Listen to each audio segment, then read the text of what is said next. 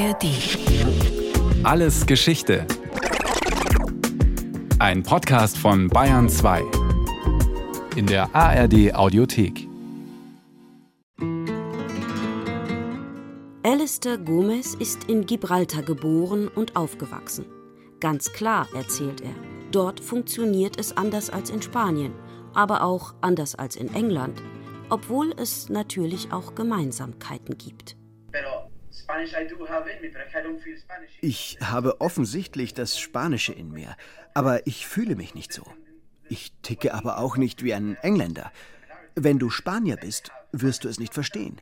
Aber auch wenn du Engländer bist, kapierst du das nicht, weil du unsere mediterrane Seite nicht verstehen kannst. Aus Alistair Gomez Worten lässt sich die Besonderheit eines typischen Bürgers von Gibraltar heraushören. In seinem Wesen wie seinem Namen, der Vorname britisch, der Nachname spanisch, spiegeln sich die historischen wie geografischen Eigenheiten von Gibraltar, dieser kleinen Halbinsel, die an der Südspitze der iberischen Halbinsel ins Mittelmeer ragt. Über dem Peñón, wie die Spanier Gibraltar seines imposanten Kalksteinfelsens wegen nennen, weht seit dem frühen 18. Jahrhundert die Flagge Großbritanniens. Für das einstige britische Empire ist The Rock eine Art Überrest kolonialer Selbstbehauptung. Für das Königreich Spanien dagegen, das ebenfalls einst Weltmacht war, ist Gibraltar ein Stachel im Fleisch seiner nationalen Identität.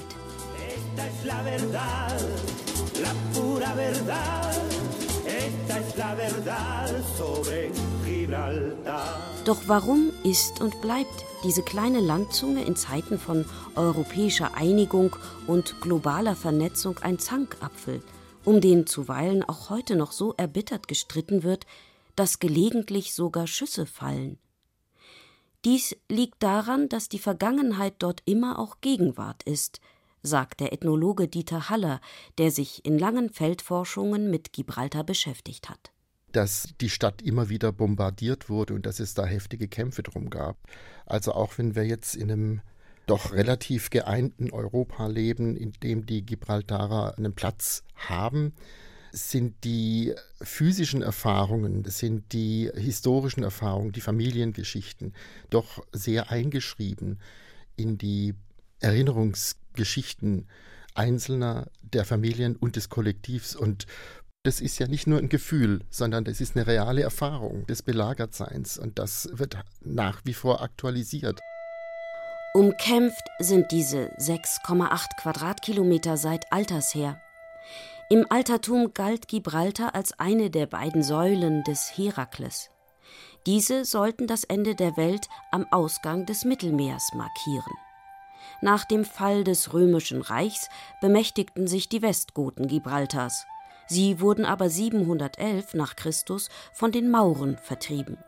Die muslimischen Araber und Berber konnten sich über 700 Jahre auf der Halbinsel halten. Aus dieser Zeit stammt auch der Name Gibraltar, übersetzt der Berg des Tarik. Tarik errichtete eine erste Festung auf dem Felsen. Den Kastiliern gelang es erst 1462 im Zuge der Reconquista, diese Felsenfestung einzunehmen. Die entscheidende Schlacht, die den Konflikt zwischen Spanien und Großbritannien bis heute vorbestimmt, wurde indes gut 250 Jahre später geschlagen. Wie es dazu kam, erklärt Juan Manuel Santana Pérez, Professor für die Geschichte der Neuzeit an der Universität von Las Palmas. Spanien war im 16. Jahrhundert die hegemoniale Macht. Die Monarchie der Habsburger dort begann aber im 17. Jahrhundert an Einfluss zu verlieren. Der Herrscher Karl II. war aufgrund von Krankheiten praktisch regierungsunfähig und er starb kinderlos. Die innere und äußere Schwäche Spaniens führte zu einem Machtvakuum. Um die spanische Erbfolge entbrannte ein europäischer Krieg. Es ging damals um bedeutende Interessen. Das Zentrum des Kapitalismus begann sich vom Mittelmeer in den Atlantik zu verlagern. Wer die Macht in Spanien gewinnt, gewinnt also auch die Herrschaft über die Kolonien in Amerika. Und zunehmend geht es auch darum, den Sklavenhandel mit Afrika zu kontrollieren. Nun macht eine neue europäische Macht, erst unlängst unabhängig von Spanien, dem früheren Mutterland, Positionen in den Weltmeeren streitig, die Niederlande. Und an ihrer Seite steht Großbritannien. Inmitten des Erbfolgekrieges greift schließlich eine englisch-holländische Flotte den Süden Spaniens an. Der Truppenallianz gelingt die Eroberung Gibraltars auch dank einer List. Ihr Anführer, der deutsche Georg von Hessen-Darmstadt, nutzt den Überraschungsmoment, indem er während der den Spaniern heiligen Siesta angreift. Nach der Eroberung wird der britische Anspruch auf Gibraltar in geheimen Friedensverhandlungen bestätigt und mit dem Vertrag von Utrecht im Jahr 1713 besiegelt. Darin gesteht der spanische König Großbritannien das vollständige und uneingeschränkte Eigentum an Festung, Hafen und Stadt zu. Diese Abtretung Gibraltars erfolgt zur vollen und absoluten Nutzung mit jedwedem Recht für immer ohne Ausnahme und irgendeine Einschränkung.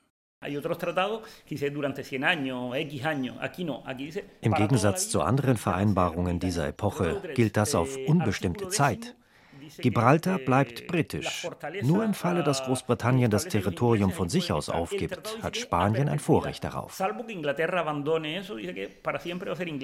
So klar der Status von Gibraltar im Vertrag von Utrecht auf den ersten Blick geregelt scheint, so auslegungsbedürftig blieben die Details über den Verlauf der Grenzen von Gibraltar zu See und zu Lande.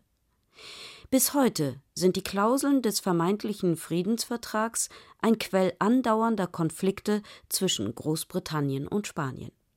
Noch bis Ende des 18. Jahrhunderts gab es gut ein Dutzend Blockaden und Belagerungen, allesamt erfolglos was in einem Fall auch den berühmten Berberaffen zuzuschreiben ist, die frei auf dem Felsen leben.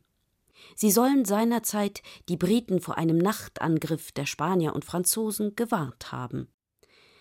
Die aktiven Versuche, die Halbinsel zu erobern, hörten im 19. Jahrhundert indes auf, sagt Dieter Haller. Da gab es dann keine kriegerischen Auseinandersetzungen mehr, aber Versuche, die Kolonie auszuhungern oder abzuschneiden oder von bestimmten Dingen einfach fernzuhalten, die gehen doch bis in die Gegenwart hinein.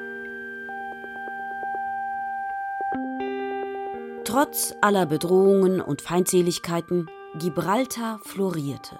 Von Mitte des 18. Jahrhunderts an verdoppelte sich die Zahl der Einwohner binnen weniger Jahrzehnte auf knapp 3400, um dann im 19. Jahrhundert weiter anzusteigen. Während der napoleonischen Kriege war Gibraltar der einzige europäische Hafen, über den Großbritannien noch seine Exporte in andere europäische Länder abwickeln konnte. Der Handel über See boomte. Genuesische Fischer, jüdische Kaufleute, maltesische Hafenarbeiter, sie alle machten gute Geschäfte. Und es wurde ein wichtiger strategischer Anlaufpunkt für Schiffe auf dem Weg in den Nahen und Fernen Osten, die ab 1869 den Suezkanal nutzen konnten.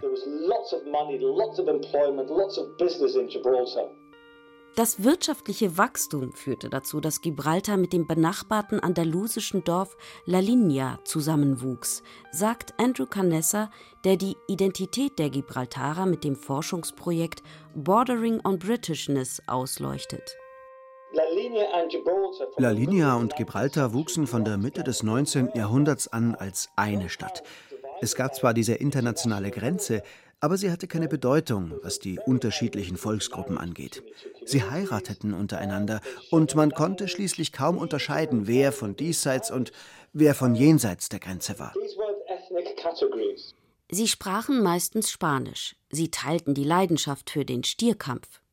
Und doch gab es kleine Merkmale, anhand derer man indes einen doch nicht unbedeutenden Unterschied zwischen der spanischen und der Gibraltarer Bevölkerung ablesen konnte.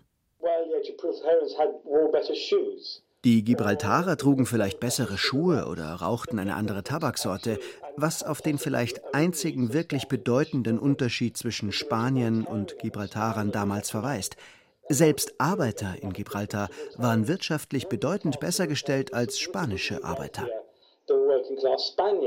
Von Standortfaktoren wie niedrige Steuern und Zölle und der strategisch günstigen Lage profitierten die Llanitos, wie die Spanier die Bewohner des Felsens umgangssprachlich nennen, damals wie heute, betont Canessa, der selber in Gibraltar geboren ist. Gibraltar wurde generell als sicherer Hafen gesehen, als ein Ort, an dem man sich etwas aufbauen kann. Bürger Gibraltars waren vor der Gewalt Francos geschützt. Das galt sogar für diejenigen, die jenseits der Grenze wohnten. Als die Truppen Francisco Francos zu Beginn des Bürgerkriegs aus Marokko übersetzten und während ihrer Invasion Frauen vergewaltigten, blieben diejenigen in La Linea verschont, die eine britische Flagge im Fenster hängen hatten.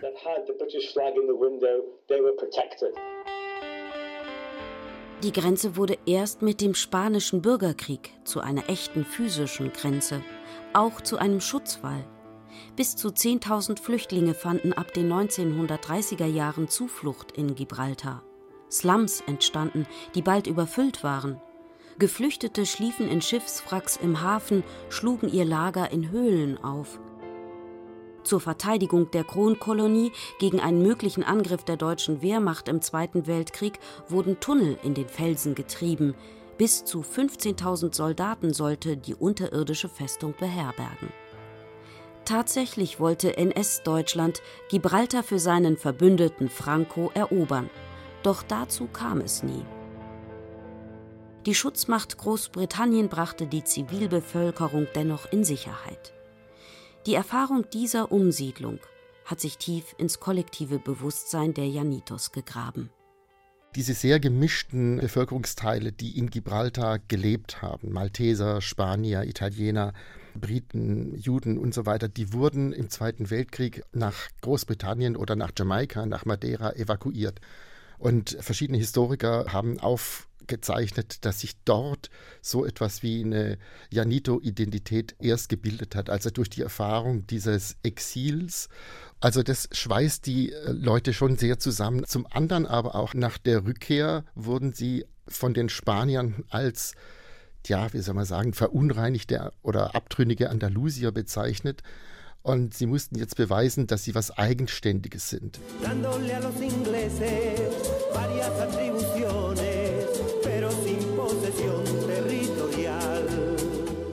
Immer lauter schallte von jenseits der Grenze der Ruf Gibraltar Español. Gibraltar ist Spanisch herüber und die Vereinten Nationen drängten Großbritannien ab 1963 tatsächlich mit Madrid über eine Dekolonisierung von Gibraltar zu verhandeln. Doch zu einer gemeinsamen Lösung für den Felsen, der auch die Interessen der Gibraltarer berücksichtigt, sollte es nicht kommen. Diktator Franco schürte vielmehr eine regelrechte Hasskampagne gegen Gibraltar und seine Bewohner.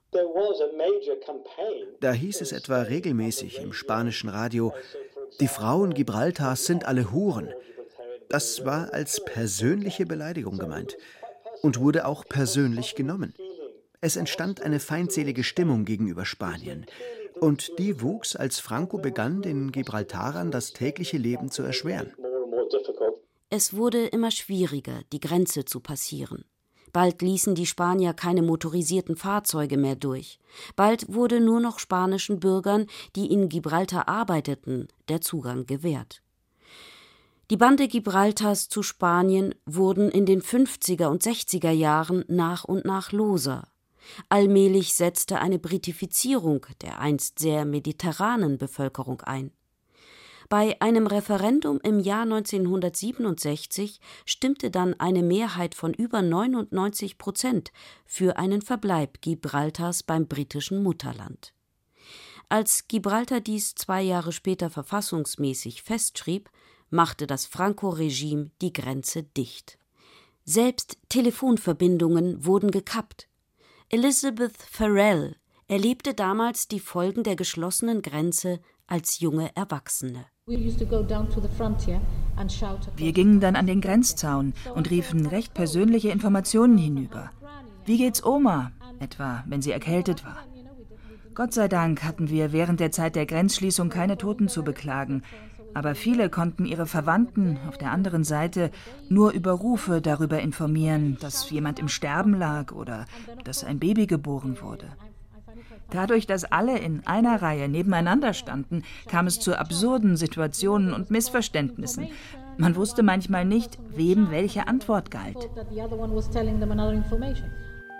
Wer Verwandte leibhaftig treffen wollte, musste teure, oft mehrtägige Reisen auf sich nehmen. Mit der Fähre ging es auf die andere Seite nach Tanga in Marokko, von dort zurück nach Algeciras, einen Steinwurf von Gibraltar entfernt. Spanien, sagt der in Gibraltar geborene Professor Andrew Canessa, war immer in Sichtweite und doch unerreichbar. Ich bin ein paar Jahre vor Schließung der Grenze geboren. Meine ganze Kindheit und Jugend war auf diese 6,8 Kilometer beschränkt.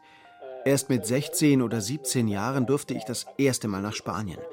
Und damals bin ich nicht direkt über die Grenze nach La Linea, sondern bin über London nach Madrid gereist. Ich konnte Spanien praktisch von meinem Kinderzimmer aus sehen und doch war es für mich unerreichbar. Die Erfahrungen des Abgeschnittenseins, das Bewusstsein, nur dank der Nabelschnur zu Großbritannien überleben zu können, das alles hat die Bewohner des Pignon noch enger zusammenrücken lassen, sagt Dieter Haller, der seine Doktorarbeit zum Thema Gelebte Grenze Gibraltar geschrieben hat.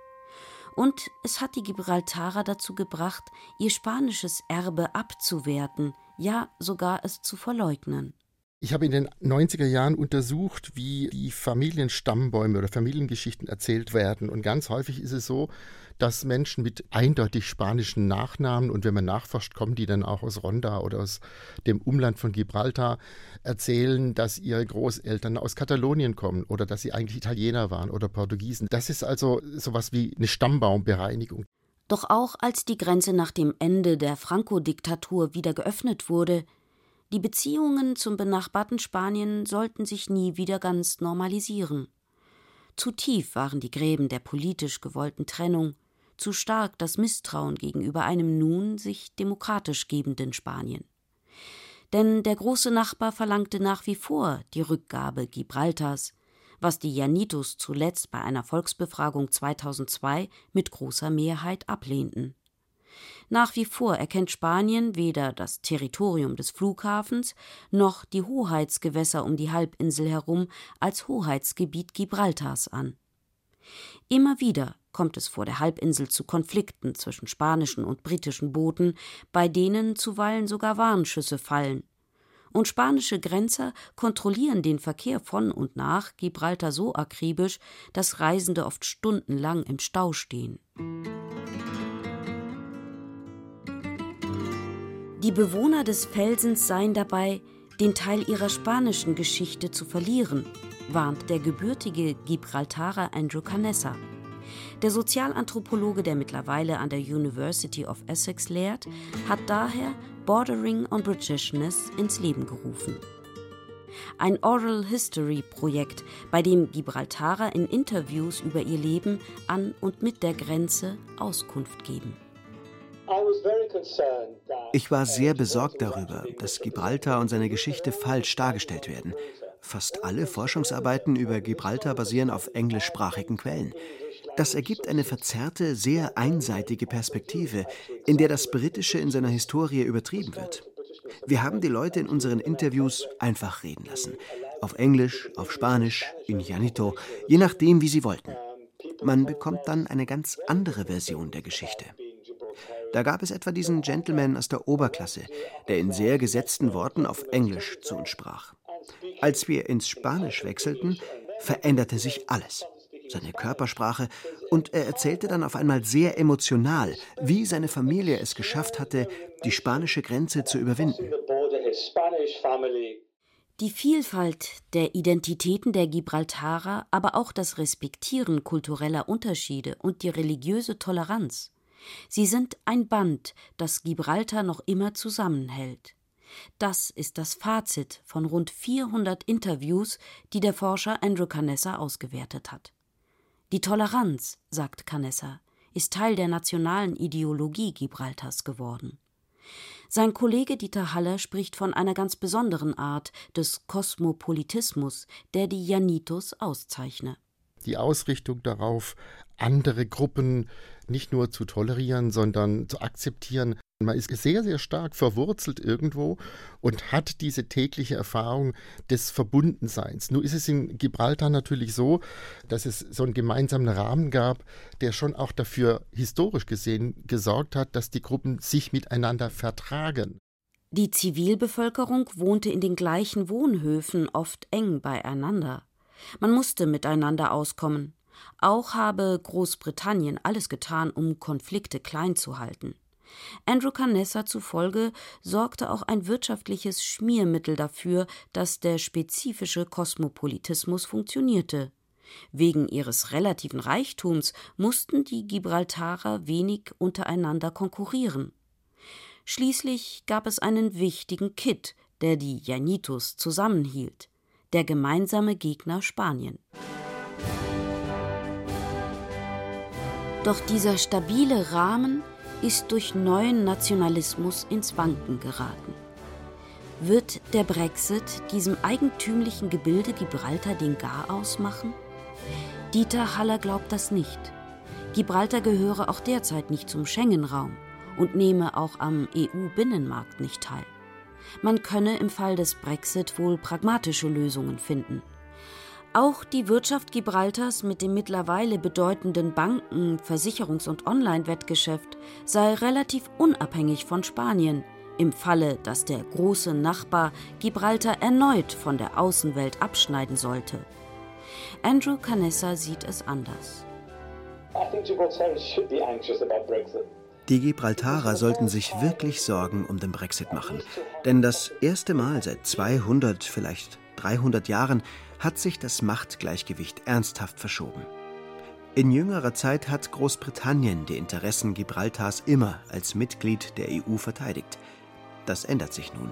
Jetzt ist es Spanien, das mit der EU an seiner Seite seine Interessen verteidigen kann, und Großbritannien ist draußen. Und der Wille und die Fähigkeiten, Gibraltar im Falle einer erneuten Belagerung zu verteidigen, sie sind in Großbritannien schlicht nicht mehr vorhanden.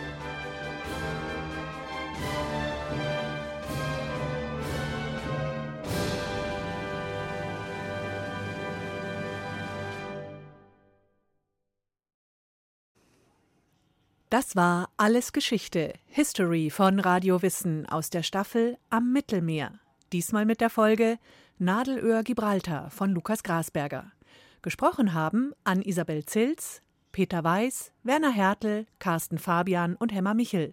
In der Technik war Lydia Schön-Grimmer, Regie Christiane Klenz, Redaktion Thomas Morawetz. Lust auf noch mehr Geschichte? Dann können Sie oder könnt ihr alles Geschichte History von Radiowissen abonnieren in der ARD Audiothek oder überall, wo es sonst Podcasts gibt. Und wer noch mehr zum Thema hören oder schauen möchte, dann lohnt sich ein Blick in die Show Notes.